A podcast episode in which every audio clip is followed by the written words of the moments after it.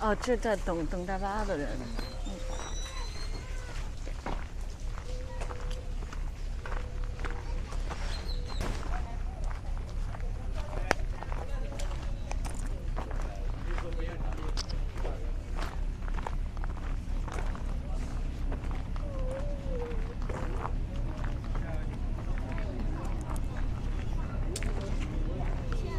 您好，您好，请问讲中文吗？啊，这不，我们这是等大巴吗？现在？对啊呀 OK，那个我们是美国的媒体，我们是美国之音，我们想了解一下这边这个。行吗？可以可以吗？啊谢谢您哈。行，这就这行咱就在这儿聊聊好不好？是您现在在这儿是您是怎么来的？能讲讲吗？我是通过从中国中国昆明到曼谷，然后再到摩洛哥的卡萨布拉卡，然后从卡萨布拉卡到基多，嗯然后从基多坐大巴，呃，过境到哥伦比亚，然后从哥伦比亚的内克克利坐船到那个巴拿马的一个小小渔村，嗯嗯一大卡雷概托是吗呃对，嗯而且当时风险很大，嗯。风险很大。坐夜船，我带着两个小孩，您带两个小孩跟你一对起，对，多大了？小孩？七岁跟九岁，七岁跟九岁。对，那走了多长时间呀、从中国出发到现在？一月二十五到现在一个月了，啊，将近一个月了。。对，嗯，那您您在这个走雨林了吗？走了多久啊？走雨林走了两天，走了两天。对，雨林里什么情况能讲讲吗？危险吗？雨林，你说危险它也不危险，你说危险它也存在一点风险，嗯因为第一天我们走的是那个爬坡，爬三座大山，坡度大概六十到七十度，挺陡的。嗯，对，嗯，对小孩还有胖的人还是有些风险。嗯第二天走了十个小时，对体力不好的也有风险，嗯随时可能脱水啊，什么都可能。嗯嗯，还有一些，呃，眼镜蛇在那里碰见很多条眼镜蛇，还是嗯 很艰难的吧？小孩儿怎么样？觉得辛苦吗？哎，小孩没办法，实在没办法，在国内政治环境太差了，我必须出来啊，为了下一代。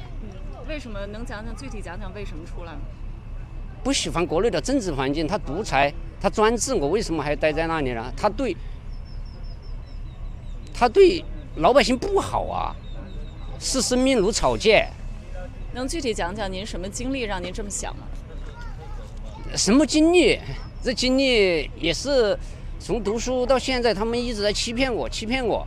骗您什么了？不管从教材也好，还是从他们的宣传也好，都在欺骗，没有一句真话。比如什么事情在欺骗？比如说疫情啦、还有他们所宣传的对老百姓怎么怎么怎么样，你们可能也也知道一些。 能你们具体讲讲吗？跟您有关的。跟我有关的可以啊。比如说我大学毕业之后，然后到就业这这个阶段，然后跟你承诺嘛，开始跟你承诺，然后办不到，反正满嘴跑火车，啊用什么承诺办不到？比如说你，呃，分配你啊，呃分配你，给你个报到证，然后你去，然后就提高就业率了。但是实际上，大把的大学生没就业啊，这就是欺骗啊，很典型的一个，现在国内还是这个情况还。是这个情况，就业率很低，呃，经济环境很差，政治环境很差。那您为什么选择这个时间呃要走线出来呢？两个原因吧。第一，国国内国内的上层斗争可能快结束了，上层斗争结束，那么肯定是针对下层了。我们这底层，他肯肯定要把国门关了。我估计啊，这是我的预测。第二，美国大选，我怕有些政政策性的变化。我连没过都出出来了，大概就是这两点。如果要细说的话，就很多，摆三天三夜都摆不完。那您知呃出来之前知道这条线上具体要怎么走，知道这些风险吗？呃，知道一些，知道一些，而且这条线存在了很多年，它已经形成了一个完整的产业链，风险是肯定有。那天我们坐夜船那天倒是死有有条船翻了嘛，死了七个印度人跟四个阿富汗人，然后中国人的船没翻，但是风险很大。如果再给我选择次机会，我还是走正常渠道来吧，去签证吧，因为毕竟小孩很很吓人，把小孩都吓到了。但是您呃知道之前也知道有些风险，还是带着两个一个七岁一个九岁的孩子。对，对，国内的风险更大。那您接下来是要去美国？对，一定要去。为什么一定要去？我无所谓，我可以回去，但小孩一定要去，为什么呀？因为给他一个更加公正、公平、公开的环境，而不是什么都藏在桌桌子底下交易。那就放弃国内的一切来美国，哎，一切，很有勇气。哎，勇气谈不上，勇气真谈不上，比我们更有勇气的人多得很。 勇气谈不上，只是说，啊，只是说国内的环境太差了。可能美国的环境也不会比国内好很多，但是它最起码的一点，很客观的说，它对，它对待人，尊重人的生命来说，至少要强一点。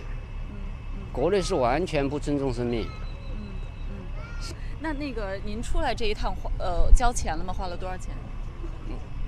花的就是交通食宿，交通一个大概有算过大概多少钱了？呃，十十十万人民币，您和两个孩，您和两个孩子，还还还有我我我老婆还，有您太太。嗯嗯，对，嗯。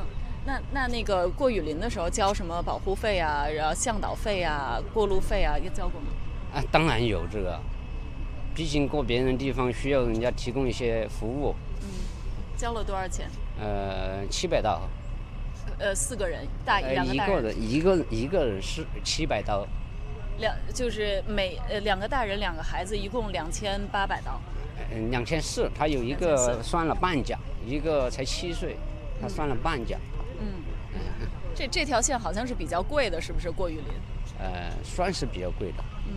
为什么没选另一条？另一条走走走的路的时间太长了，然后小孩小孩可能承受不了这么这么高强度的这种体力。您现在还钱还够到美国吗？我也不知道，说实话，我是担心走吗走一走一步看一步，不担心，我相信，我相信自自由女神在那里，我一定能到。 行，行谢谢您接受我们的采访。好